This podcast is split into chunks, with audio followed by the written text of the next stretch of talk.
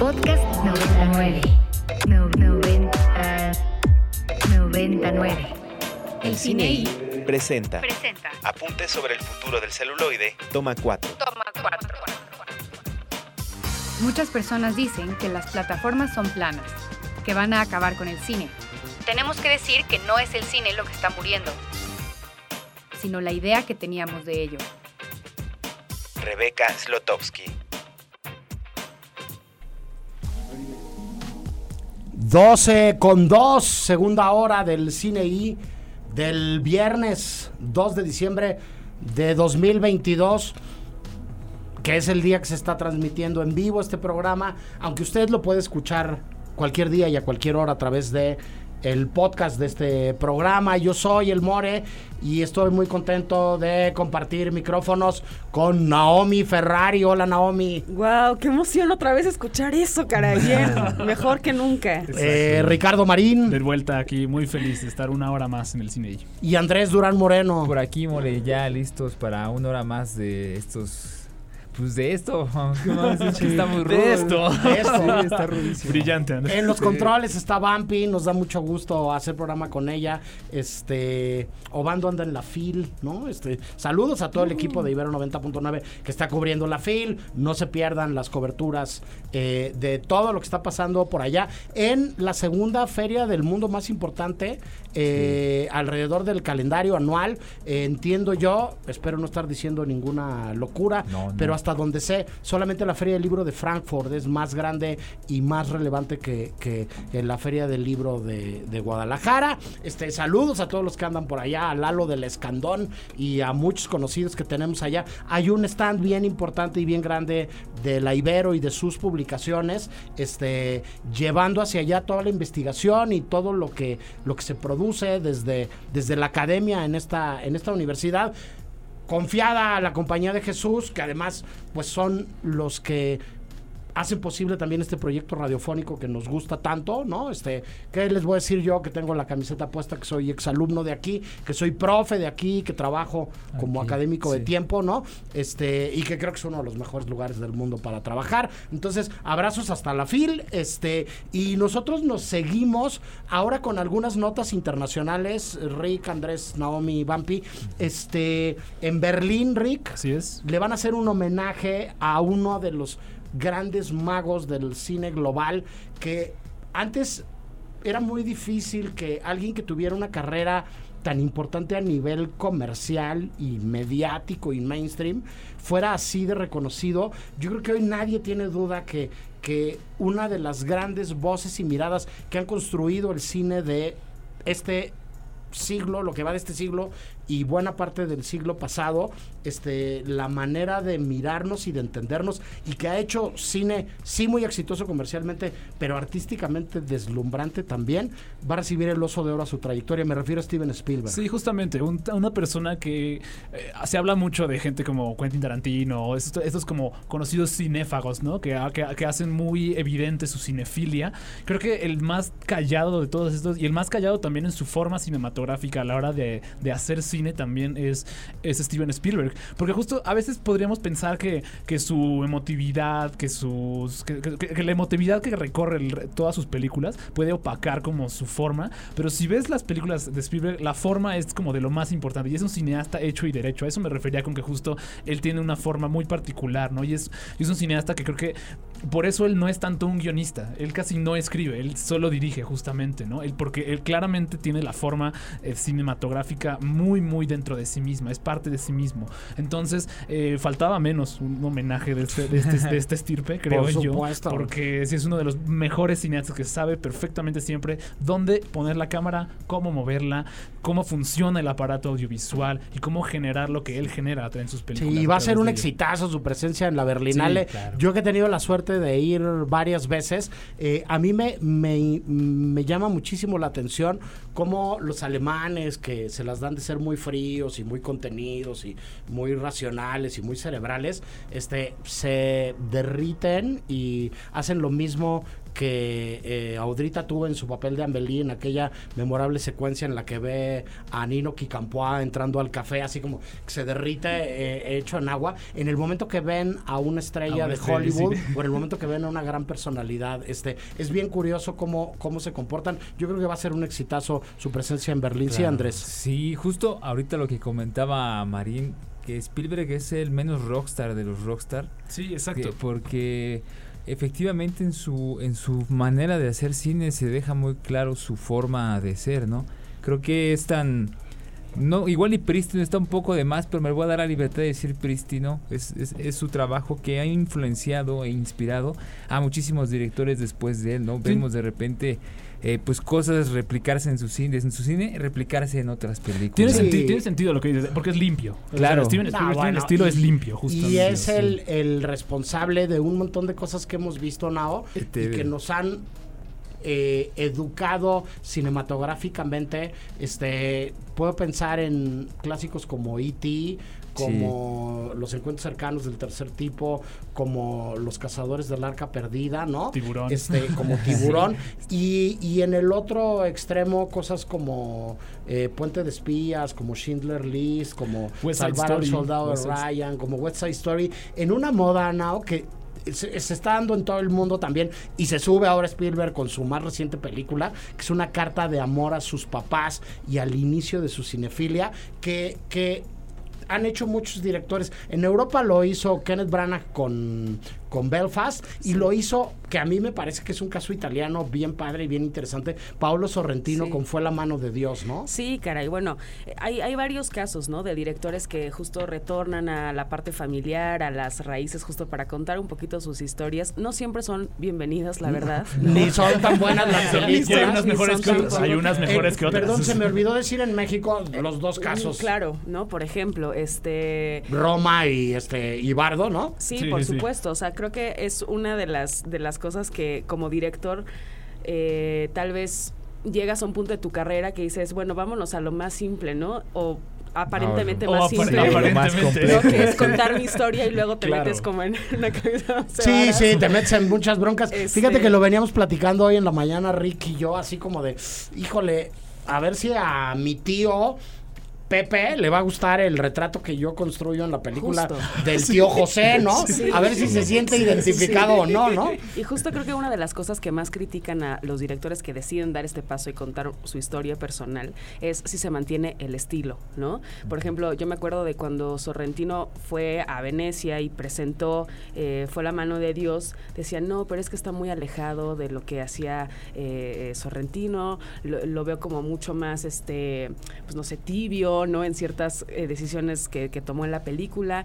Y creo que al final, eh, cuando se trata también de cine de, au- de- de autor, llamémoslo de autor, Ajá, detesto ese, concepto, pero cuando claramente vemos a Spielberg parado en una película de, este, de, este, de, este- de esta magnitud, eh, es lo primero que critican sin ver tal vez el trasfondo de la, de la historia, ¿no? De, del, digamos, de lo que significó tal vez para este director contar eh, una parte tan íntima como, como lo es esto, ¿no? Sí, este, yo creo que también tiene que ver con momentos de la carrera, ¿no? Sí, claro. Y de la eh, madurez eh, autoral de diferentes nombres propios. Hay quienes lo puedan hacer muy pronto y muy rápido con su primera película. Hoy platicábamos también, por ejemplo, del caso de Carla Simón con Verano de 1993. Sí, caray. este, que su siguiente película, Alcarraz, también es Sí. portentosa, ¿no? Y que ganó Berlín el año pasado, ¿no? Este, entonces, bueno, decir, a Spielberg le dan el oso de oro a su trayectoria en Berlín el próximo año. Muy merecido y se va a armar la de Dios en, en el Berlinale Palast. Dicho lo anterior, Rick, este, habías propuesto un par de notas interesantes sobre premios internacionales. Primero los Gotham Awards. Sí, ¿no? justamente. Los Gotham Awards tienen algo que son, son igual premios a lo que llamaríamos cine independiente, cine emergente en Estados Unidos. Como ya dije, eh, Everything Everywhere All at Once fue una de las grandes ganadoras. No obstante, algo que me gustaría a mí señalar es que en sus premios a mejor película ojo, mejor película, no a mejor película internacional, no a mejor cualquier otra, mejor película, estaba una película mexicana que se llama Dos Estaciones, que estuvo justamente en el Festival de Cine de Morelia y está protagonizada por, eh, por este, Teresita Sánchez y dirigida por Juan Pablo González, que es más conocido por hacer documentales, él principalmente, ¿no? Pero es- eso a mí me pareció algo genial. La película es muy buena, Dos Estaciones es una excelente película, pero este reconocimiento a mí me llamó muchísimo la atención. La película estuvo en San Sebastián, también estuvo en festivales de Nueva York y ahora estuvo nominada a estos premios, lo cual se me hizo extrañísimo, me dio muchísimo gusto, la verdad, que Sí, esto, que esto sucediera. Y sí, o sea, creo que esos, esos como, son como algunas de las grandes cosas destacadas, creo, de la temporada de premios que desafortunadamente ya empezó. Ya, estamos, ya vamos a hablar de premios de aquí a enero, febrero también. Sí, Y esa es- esa es una de y las decir notas que que estos, tenemos. Que estos, este, que estos premios Sí. eh, miran de una manera poco usual para galardones que Sí, se sí, entregan desde, desde la metrópoli mundial del cine hacia otros lugares. Platicábamos también en la pre que a mí me llamó muchísimo la atención un premio para, para este, una película croata que yo tuve la suerte de ver en el Festival de Cine de Guanajuato en su eh, serie de proyecciones y sus actividades en León este año, que es Murina Sí. que es una película espléndida sobre una adolescente que hace buceo de apnea y que se mete eh, debajo del mar a buscar morenas, ¿no? Murina es la manera de decir en, en, en croata morena, estos este, eh, peces largos, ¿no? Este, muy aguerridos, muy peleadores, este, muy agresivos debajo del agua. eh, y entra a bucear y a, a cazar, a pescar con arpón con su papá tóxico y violento y agresivo, este, todos los días en, en un paraíso idílico que son las playas de Croacia, ¿no? O sea, ahí este, el Adriático tiene unos lugares preciosos, ¿no? Y hay un, un contraste bien interesante entre lo bonito del lugar y lo agreste y lo duro y lo, Lo brutal, complicado sí, que sí, es la vida de esta, de esta, de esta chava adolescente. Sí. Se llama Gracia Filipovich, justamente, y ganó el premio Mejor Actriz Revelación. Bueno, actu- actua- Actuación Es Revelación. un portento. Esta chava va a ser una estrella global. Acuérdense de mí, ¿no? Porque, pues, no tiene ningún problema con que haya nacido este, en esta pequeñísima eh, eh, localidad y en este diminuto país que. Los croatas dan de qué hablar hasta en el mundial, ¿no? Allá andan siendo un país tan pequeño, este, en una posición en, en el ranking mundial eh, que algunos países de 130 millones de, de, de este, ¿cómo se llama? De mm, ciudadanos quisiéramos. Pero bueno, este, dicho lo anterior, eh, están las nominaciones para los Goyas también. También, así este, es, donde More. está la gran noticia de que Noche de Fuego de Tatiana Hueso quedó en la terna, ¿no? Entre las cinco posibles eh, contrincantes para el premio a mejor película iberoamericana. Es correcto, hay, hay muchas este, buenas noticias ahí. Creo que la de. Definitivamente, la, la nominación que tiene Tatiana Hueso en los premios Goya es de lo más feliz que nos puede hacer a los mexicanos, creo. Es, una- es un gran reconocimiento. Eh, también hay otras grandes noticias. Me gustaría señalar, al menos, un- eh, creo que la gran ganadora en cuestiones de nominaciones. Bueno, hay dos en realidad. Una es una que acabamos de mencionar hace ratito, la ganadora del Oso de Oro en el Festival de Cine de Berlín de este año, que es Alcarraz. Que tiene un montón de nominaciones, Tiene ¿no? Un montón de nominaciones. Mencionar, como mencionar, como, de- como platicábamos también en camino aquí al hacer el programa, que muchas de sus nominaciones son de actores no, actores revelación, porque no son actores, justamente. Porque Claro. Carla Simón tomó a varios actores, a varias personas que no eran actores y los puso a actuar frente a una cámara en un ejercicio que es clásico de este tipo de cine más natural y el resultado pues obviamente es espectacular. Alcarraz es una bellísima película. Sí, yo tuve la suerte de verla en Morelia y me voló la cabeza. Un montón para Ricardo Marini y para mí significan 11. Entonces, bueno, tiene 11 nominaciones. Sí, bueno. Nada más para Pero es de aclarar. las que más tiene esa junto Sí, con y Asbestas, de. Rodrigo Soro- Sorogoyen, exactamente. que tiene 17 nominaciones, le Así gana. es. Pero Oh, wow. bueno, decir que, que pinta muy bien este asunto de, de las Consama, de las nominaciones al Ariel Sinao. Sí, eh, bueno, eh, justo lo que, lo que también quería resaltar un poco es la interpretación de, de Penélope Cruz en esta película que se llama Los, En los márgenes. Es una eh, película, si no me equivoco, eh, argentina y hubo como distintas colaboraciones. Está también Luis Tosar en esa película y ella está nominada también justo a uno de los Goyas. Es impresionante, a mí me, me impresiona la la diversidad que puede tener esta actriz de Sí. interpretar papeles totalmente distintos, ¿no? Y ya lo habíamos creo que mencionado en algún programa eh, cuando estuvo nominada también para la última película de, Eh, Pedro Almodóvar, de Pedro Almodóvar, nuestra eh, Madres para Madres Paralelas, y al mismo tiempo también estaba eh, nominada justo para la Copa Volpi en otra de sus interpretaciones en competencia oficial, Sí, ¿no? sí, Sí, claro. Penélope, Cruz es una fuerza de la naturaleza Sí, y Luis. Tosar es otra, ¿no? Sí, Sí, y esta película creo que lo tiene también muy turbo merecido. Entonces, Bueno, este, vamos con algo de música y regresamos con algunas notas más y con eh, los estrenos de esta semana. ¿Qué vamos a escuchar? Pues Rick? ya que estás mencionando de los estrenos, este fin de semana, bueno, ayer, perdón, se estrenó eh, Los Reyes del Mundo, película eh, colombiana que es la seleccionada por la Academia Colombiana para, para posiblemente competir en los premios Oscar. Peliculón. Peliculón enfermo, que, de la cual tuvimos la- la- el gustazo de entrevistar a Laura Mora, que es un- en una entrevista que directora, yo ¿no? estaba muy contento de haberlo logrado, justamente, y de, que, de que lo hayamos logrado. En Morelia, ¿no? En Morelia la No, logramos sí. Entrevistar y estaba ella muy contenta también de la entrevista que le estábamos haciendo. Entonces, ya escuchamos esta rola cuando, cuando la entrevistamos, pero vamos a escucharla No otra importa. vez. Esto es Tren al Sur de los Prisioneros, parte de la banda sonora. Rolón de también. Los, Sí. de los Reyes del Mundo, 100%. de Laura Mora.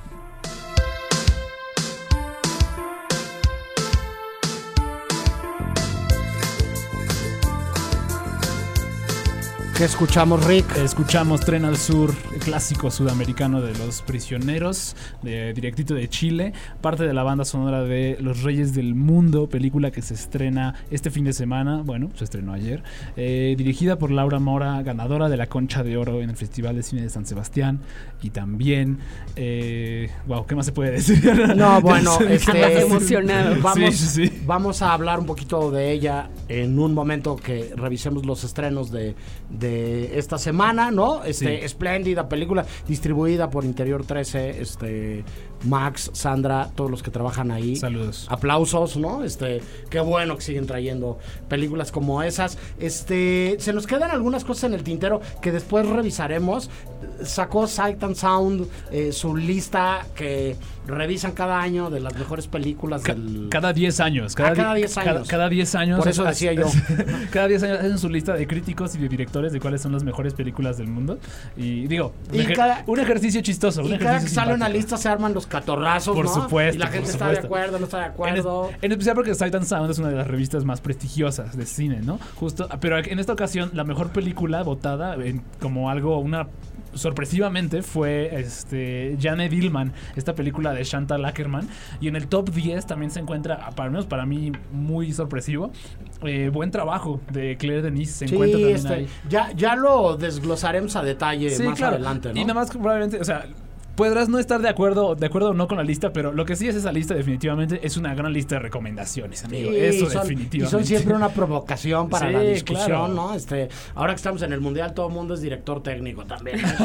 claro, claro. ¿Cómo pone a ese? ¿Qué le pasa? Es un tonto, ¿no? Este, todos somos críticos de cine Exactamente, también. y Todos exactamente. opinamos. Entonces ya desglosaremos esa, esa lista. Este, en otras notas, mi queridísimo Andrés, frente a todo lo que está pasando con la academia, con el cine mexicano, este, hubo un anuncio esta semana de un nuevo canal de televisión abierta, ¿no? Este, vinculado eh, con el canal 22, con el Instituto Claro. Mexicano de Cinematografía y la Secretaría de Cultura de Cine Mexicano, Andrés. Así es, More, justo lo que mencionas, ¿no?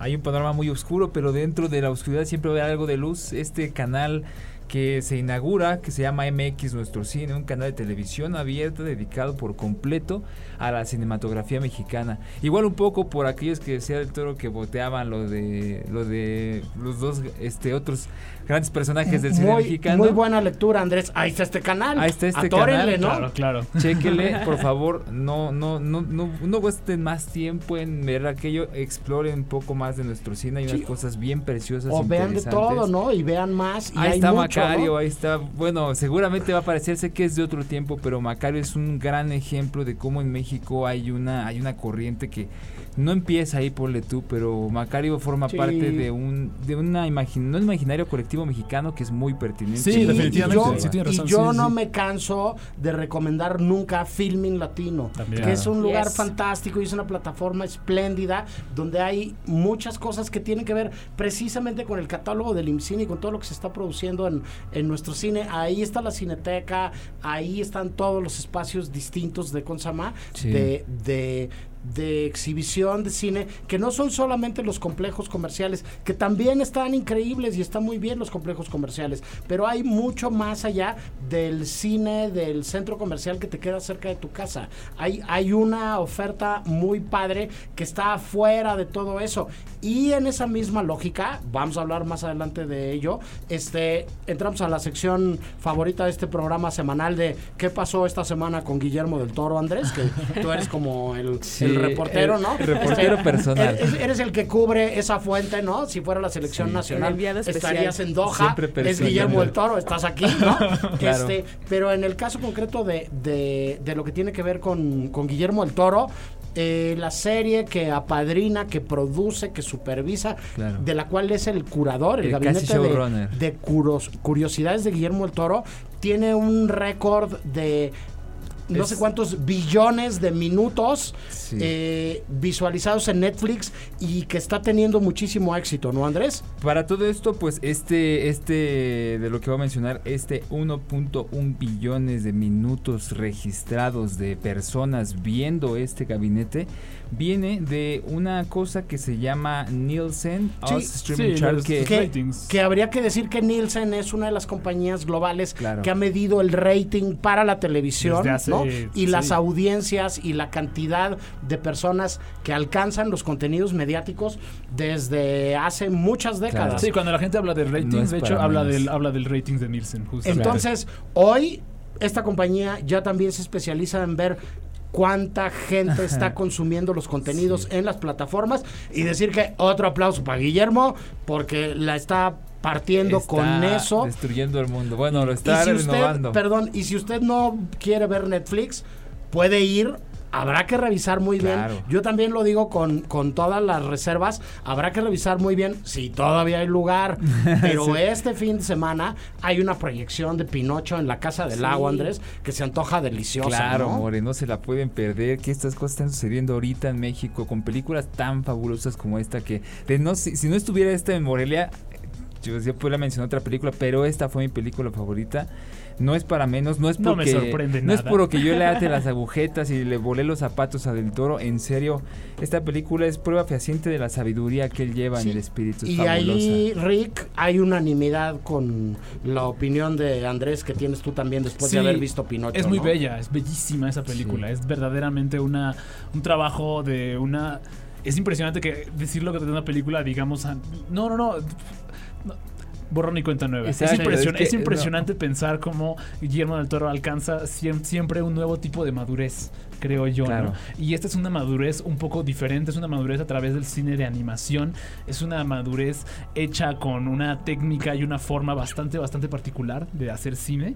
Eh, y es, es, y es un trabajo increíble, creo yo, que le puedes enseñar a cualquier persona, creo yo. Creo que lo que tiene eh, Pinocho, a diferencia de una película como La forma del agua, es que alcanza una cantidad de público muy amplia, muy, muy amplia. Y pueden verla cualquier persona y conectar de diferentes formas cualquier persona. Sí, Nao. Sí, creo que Guillermo del Toro tiene esta aura muy similar a lo que era también Agnes Barda, ¿no? O sea, siento que es este eh, personaje que sabe perfectamente, tiene la humildad, primero que nada, para decir, Claro. quiero seguir creciendo, no obstante sea director de cine y ha ganado no sé cuántos premios en, en la vida. Sí, sí, sí, exacto. Es siempre, siempre nos sorprende con algo, ¿no? O sea, siempre como que se está eh, renovando y estudia y, y esta creatividad como que inmensa que tiene, como que nunca eh, lo da por sentado nada y Sí. creo que en ese sentido no sé por qué me parece también muy similar Era- era- a... eran curiosos naturales. Sí, eran curiosos exacto. naturales, Desde- justamente. sí. Bueno, Claro. son, son. Y, curioso.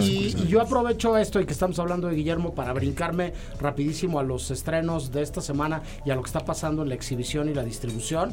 Ya alcanzó esta semana, eh, a partir de un llamado que hizo también a través de Twitter, más de 100 salas independientes en todo el país, Pinocho, para que se vea en diferentes plazas antes de que llegue a Netflix, ¿no? Quienes la han visto dicen que si se puede ver en una pantalla grande y en una sala de cine con una buena proyección, Sí, sí, merece, háganlo, merece háganlo. muchísimo la pena. Decir que esta semana en Cineteca y en salas se estrenan Los Reyes del Mundo. Sí, así es. Espléndida, corran a verla, no se van a arrepentir. Este cine colombiano y latinoamericano de lo mejor para Naomi y para mucha gente más. La retrospectiva de piel Paolo Pasolini, eh, ver a este gran maestro del cine europeo, italiano y mundial en pantalla grande merece muchísimo la pena. Y llega a las salas de cine y también a Cineteca hasta Los Huesos, esta Así es. nueva entrega de, de Luca Guadagnino, ¿no? Este, que tiene que ver con lo que va a suceder eh, la próxima semana en el programa. ¿Tú ya la viste, Nao? Ya, ya tuve Y- oportunidad de verla. A mí me gustó mucho. Me gustó mucho. No, no quiero decir absolutamente nada. Bueno, se estrena, creo que cuando hoy. Ya, ayer, ayer se estrenó justamente, sí, sí, sí. Eh, creo que es una. Lo, que, lo que mencionábamos de los autores, ¿no? Luca Guadagnino siempre tiene estas historias de amor y le gusta como meterse en esta parte de del conocer al, ser humano, ¿no? Y creo que en, en este sentido eh, lo hace otra vez en eh, Bones and All y la verdad es que la- las interpretaciones son increíbles también. Eh, una gran dirección, también un estilo muy marcado. Y bueno, es no, no quiero decir exactamente cuál es el tema central, ¿no? No, pero bueno, Lo comentaremos, Eh, creo la que próxima la semana, próxima semana. porque de eso irá el mejor. programa de la próxima semana. Y bueno, Timothy Chalamet, ¿no? Para, Sí. para las y los que gustan de este hermano que hoy es el ajonjolí de todos los moles, ¿no? Gran estrella global ya. En salas eh, se estrena Noche sin Paz, se estrena Maremoto, se estrena también hasta Los Huesos, Historia de Amor y una comedia ahí bastante peculiar, se llama Super Quién, Sí, sí. ¿no? Este, em, en el cine Tonalá está Amor Rebelde, están Los Reyes del Mundo, está una película tunecina muy interesante que se llama Un Hijo. Así es. Hasta Los Huesos y Pinocho también en Cine Tonalá. Los que no la vayan a ver ni a la Casa del Lago ni a Cineteca pueden ir a Cine Tonalá Sí, sí. a verla también. Este, en Movie está eh, Sierra Nevada, una de las películas de este genio del cine rumano contemporáneo, Christian Puyu, Ajá, exactamente. que es un maestrazo. Y que es una épica larga, ¿eh? Su tiempo para ver esa peli porque sí Ok. dura sus buenas como tres horas y media. Jauja del argentino Lisandro Alonso, Así es. otro peliculón. Chantaje de Hitchcock, al que quiera ver algo clásico, clásico, clásico. Y Viaje hacia la, a la orilla del otro Kurosawa, de Kiyoshi, Kiyoshi Kurosawa, Kurosawa, que sí. es un Konsama, un director bien interesante. Bien versátil. Bien Sí, versátil. sí, te hace, una peli hace de horror, te hace un melodrama. Bien interesante. En Netflix, muy pronto va a estar Ruido de Natalia Beristain. Pero este fin de semana, si alguien quiere ver algo completamente distinto, dense Troll, una superproducción noruega este, de cine así, de, des- desastres naturales, este, eh, King Kong, Godzilla, este, eh, kaijus, cosas, kaijus. kaijus, este, pero escandinavos, ¿no?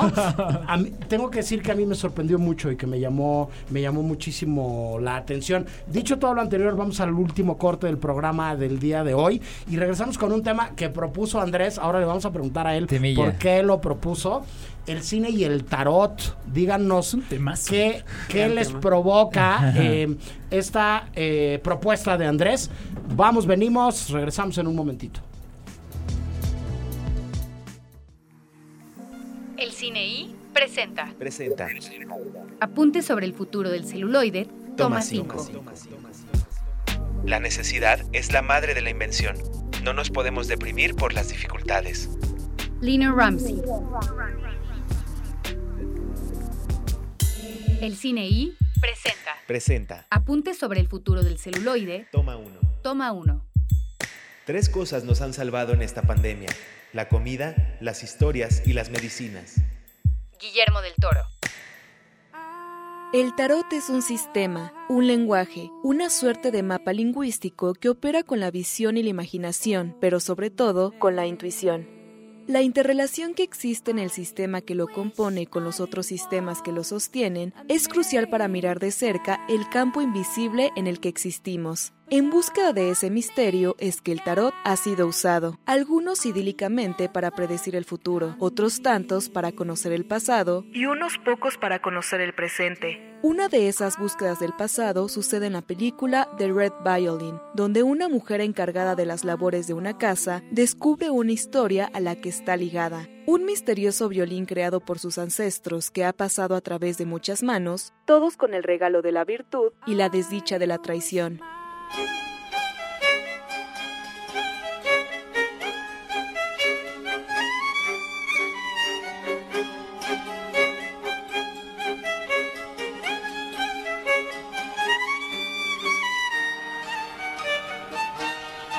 Las búsquedas personales son muy diversas y poco importa lo que se busca. El hecho de estar en una búsqueda es una constante en todos y cada uno. El tarot al final se convierte en una herramienta más de la búsqueda que por lo regular, además de señalar un camino, puede agregar una que otra cosa al destino.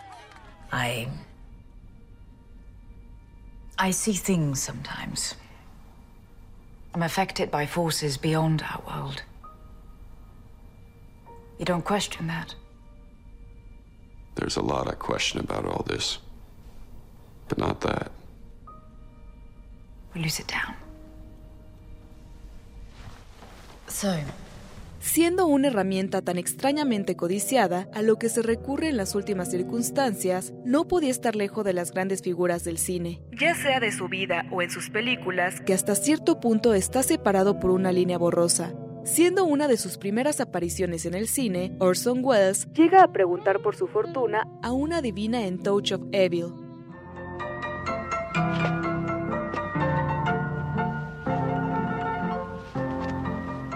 What's my fortune?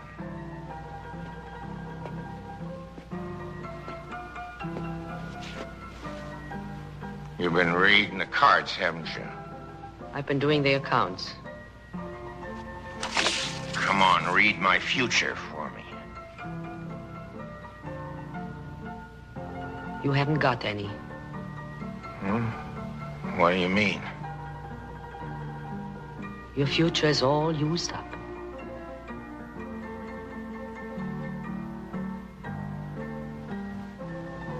Why don't you go home? Hola de nuevo, yo soy el More, esto es el cine y el tarot y platico sobre el tema con Naomi Ferrari. Hola de nuevo Naomi. Hola de nuevo, More. Con Ricardo Marín Hola de nuevo, More. y con Andrés Durán Moreno Y ya que los puso ojos de- este tema sobre la mesa. Te echó el ojo, Eh, Andrés, Andrés ha traído eh, a este programa una serie de propuestas que desde que llegan son un tanto controvertidas, Sí, sí. curiosas, diferentes. Es como ya tendrán claro eh, todas y todos los que nos escuchan, el esotérico del equipo, ¿no? Ajá. y alguna vez eh, yo dudé mucho qué resultado podía tener hacer un programa sobre el cine y los cáncer, así hablando del signo signo zodiacal, y resultó un éxito inusitado. Entonces, De hoy primera. hablamos del cine y el tarot. ¿Por qué, Andrés? Cuéntanos. Pues porque sí, More, porque no. Ah, primero. No, sí, su- súper sí, o sea, ¿por Sí, qué no? O sea, Claro. Es que creo, yo honestamente, como buen esotérico, ahí haciéndole al juego, buscándole a este, a los extraños misterios de la vida, pienso pues que la vida no, no carece de magia nunca, ¿no? Y que si tienes tú la oportunidad de poderte acercar a ese estado del misterio y de la curiosidad, eh, puedes llegarte a sentir muy vivo. Eh, creo que poder sentir la vida desde este punto es algo que, pues no sé, resulta inspirador, sobre todo cuando se ha tenido la- el, el error y la fortuna de elegir una carrera artística, ¿no? Entonces creo que es algo que se tiene que conocer, algo que forma parte de nuestro fenómeno humano. O sea, hay, hay- hay inteligencia, hay sensaciones, hay emociones, hay muchas cosas que nos competen y lo que está en el tarot es una cosa que, pues a fin de cuentas es como un lenguaje, es un mapa, es como mirar a las estrellas y poder reconocer eh, algunos patrones, que hablando Sí, de claro. estrellas y patrones y constelaciones, aquí la querida Nao hace mucho tiempo cuando la castellana era la castellana, me confesó haber tomado un pequeño cursito de, de astrología Ah, por ahí, que no sé en qué resultó, si sí siguió el camino, pero me llamó mucho la atención, ¿no? Una de estas veces que entre amigos nos sentamos a platicar. Pero pues lo tengo justo para eso, ¿no? Creo que todos tenemos este interés en mayor o menor medida. Eh, pero es bueno siempre generar conversación, como he dicho Sí, antes. hay, hay unos vínculos recientes y más antiguos de artistas, de creadores, de personajes. Hablamos como 15 o 20 veces eh, cada programa de Guillermo el Toro. Claro, Y yo me arranco en esta Es ocasión verdad. a hablar de, de algo relativamente nuevo que está circulando por ahí, que es un tarot que hizo un artista plástico eh, y gráfico español a partir de los personajes de las películas de Guillermo el Toro, que me parece fascinante, ¿no? Y me parece muy interesante cómo la creatividad, la personalidad artística, este, los alcances de un personaje como, como este gran genio tapatío se pueden desdoblar en tantas cosas. Este, les recomendamos a todo mundo que busquen, ¿no? En internet pongan Tarot Guillermo del Toro y se van a encontrar esto que, que me parece increíble porque es como, como un equivalente y una búsqueda con unas ilustraciones preciosas sí, además este Increíble. de, de las cartas del tarot no este eh, yo sé que hay muchos y que por supuesto me considero Son este miles, un villamelón no y un tipo que es muy poco conocedor de esto pero pero de las cartas de, de- del tarot este con los personajes este eh, las protagonistas de las historias de Guillermo del Toro. Claro. Entonces, me, me pareció delicioso y me, me parece siempre bien interesante desde hace más de 17 años y medio que hacemos esto, ¿no?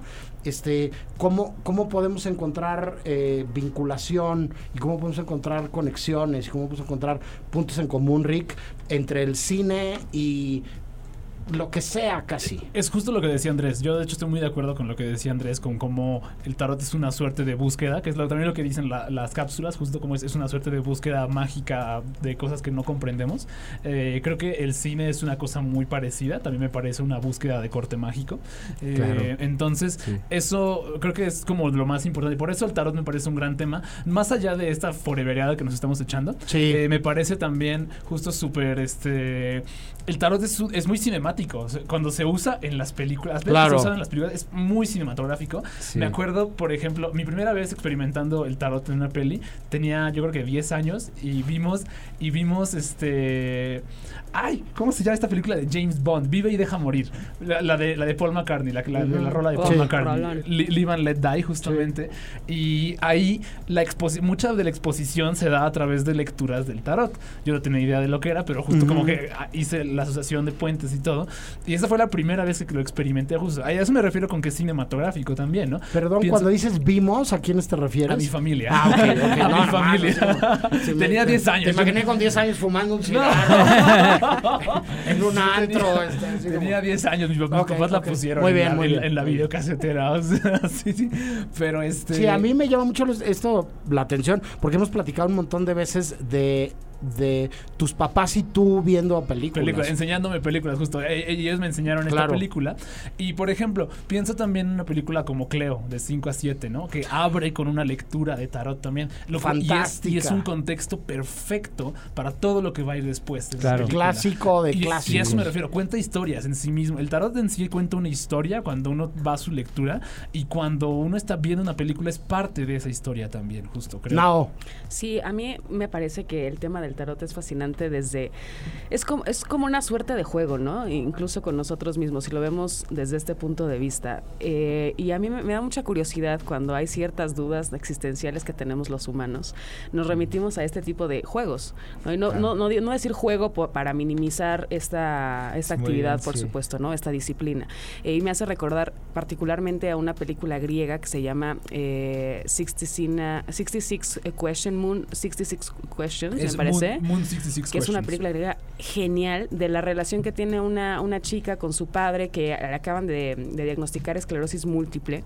Entonces ella está como en esta fase de transición entre adolescente, adulta, eh, y usa justamente para, para mm, dar a pie a cada uno de los episodios de su vida, usa la mm, ju- justo la lectura de cartas, ¿no? Entonces, para cada episodio de su vida, con este problema, este conflicto que está teniendo con su padre, usa las cartas. Y me parece maravilloso cómo también a través de esto creamos eh, o nos damos respuestas, ¿no? Sí, no, conocimiento propio también. Ojalá Ana Fer Claro. estuviera aquí porque Claro. sé, que Ana, sé que Ana Fer es gran fan, el tema gran fan de este tema. Justo, ojalá estuviera aquí para discutirlo, porque sé que le encantaría y tendría mucho que decir sobre justo estas búsquedas como alternativas, estas Así formas diferentes, estas maneras que, bueno, me mando un saludo a, a Pablo Martínez y a José Luis Rangel en su programa La Fórmula Secreta, cuyas búsquedas no son científicas, son alquímicas justamente, ¿no? Eso, eso me parece algo genial, justo, ¿no? Como tratar de buscar caminos alternativos a los que la ciencia da, creo yo. Sí. Andrés, Sí, justo ahorita lo que lo que decía a querida Nao, que es el asunto del juego sin desprestigiar, creo que el juego es una cosa muy pura que como seres humanos llegamos a tener. Eh, sí, siempre con la conciencia de que los juegos para hacer juegos tienen que tener reglas, ¿no? Sí, Entonces, claro. estas reglas es lo que creo en el tarot yo invitaría a conocer porque siempre aportan una especie de línea punteada al complejo misterio que somos todo el tiempo y en este segundo que todo el tiempo está pasando nunca deja de pasar, ¿no? Porque o sea, el tiempo siempre es muy raro. Échense a Borges si quieren ahí masticarlo un poquito mejor. Y sobre lo que dice na- este Marín sobre que es profundamente cinematográfico, es muy cierto.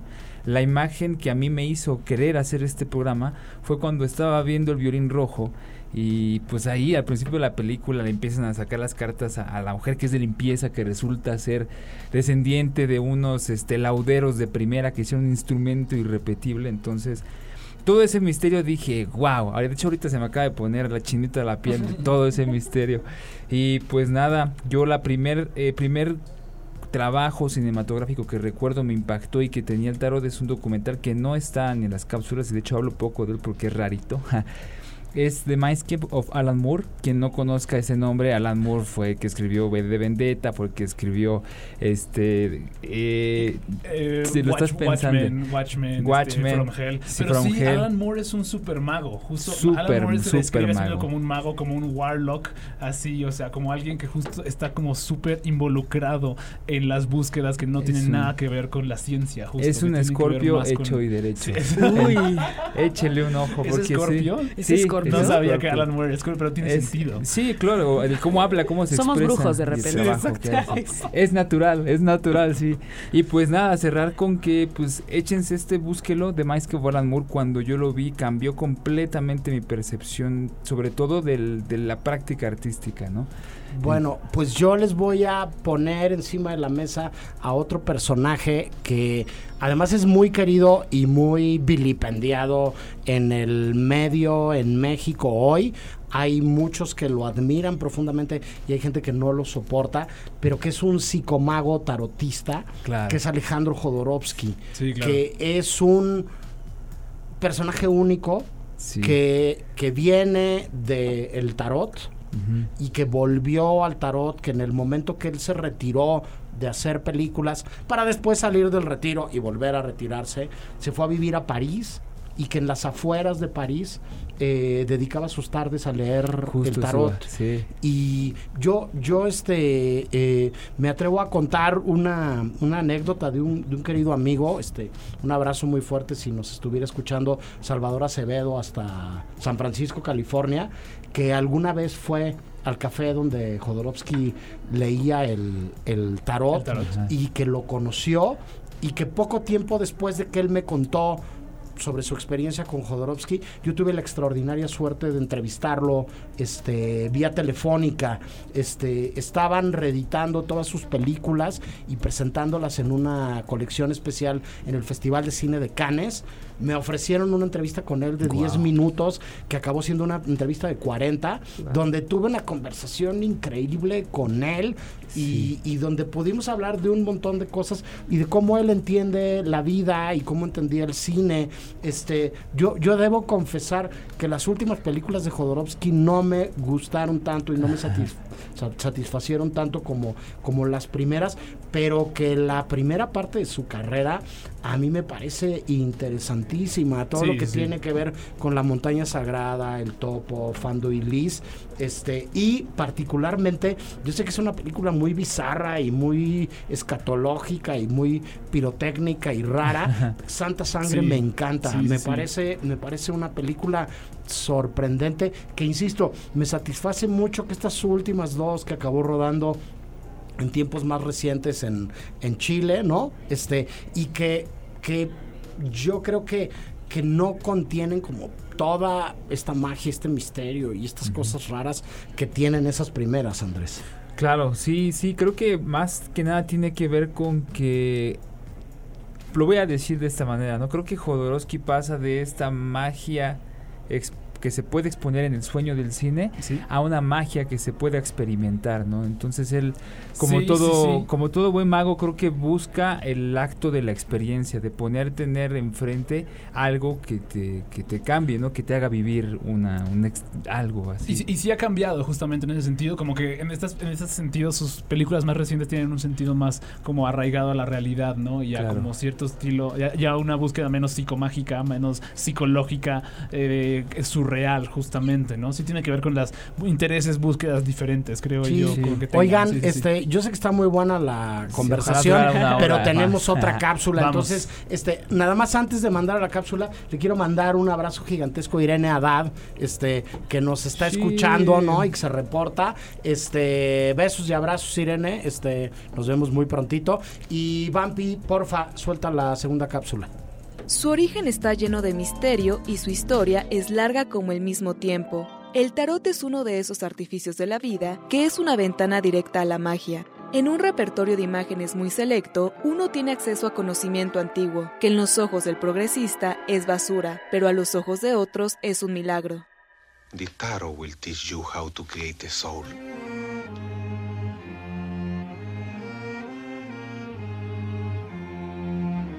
Siempre me atrajo a mí cosas que me llamaron la atención y que yo no entendía. Entonces el tarot me atrajo, era tan raro el tarot. El tarot siempre ha inspirado una ventana hacia el misterio, esa cosa que sin importar lo que uno haga o crea, jamás desaparece, como un lenguaje indescifrable que a la vez descifra lo inaudible. So, I'll do a simple three card reading. The first card represents the past, the second, the present, and the third, the future. I'm complicated. The tower, that speaks of chaos and destruction in your past. Can you think of why that might be? Let's have a look at your present. Mm, the lovers. Now, normally, it would denote unity, but the card is upside down, so it speaks of the opposite. Is there any unresolved conflict in your partnership? Do my future. El tarot es continuamente usado como una brújula, un mapa o una especie de ventana para mirar a lo que está detrás o está lejos. Resulta en una conexión certera con las cosas que apenas conocemos y en su ejercicio hay quienes encuentran fascinación o una verdadera ventana al conocimiento. El tarot, como muchas otras herramientas mágicas, es siempre algo que ha de manejarse con cuidado. Revelar la verdad a quien no está listo para escucharla puede perderlo más en sus mentiras. Something black. Something on its way to you. Go on. Let me see it. Don't look at that. Let me see it.